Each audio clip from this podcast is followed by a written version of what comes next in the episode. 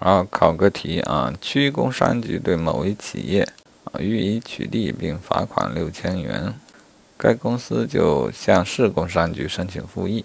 有个选项说，如果区工商分局的决定明显不当，市工商局应予以撤销。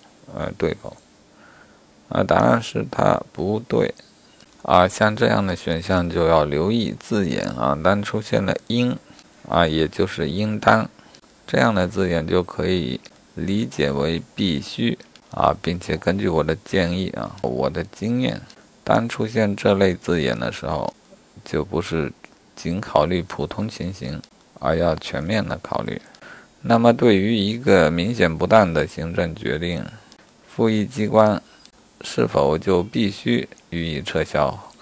或者说，它是否只有撤销这么一条路啊？其实并非如此，还有如下的复议决定的结果啊，或者说决定的类型：可以确认违法，可以撤销，可以变更，或者撤销并责令重做啊。因此，它并不一定是必须予以撤销的。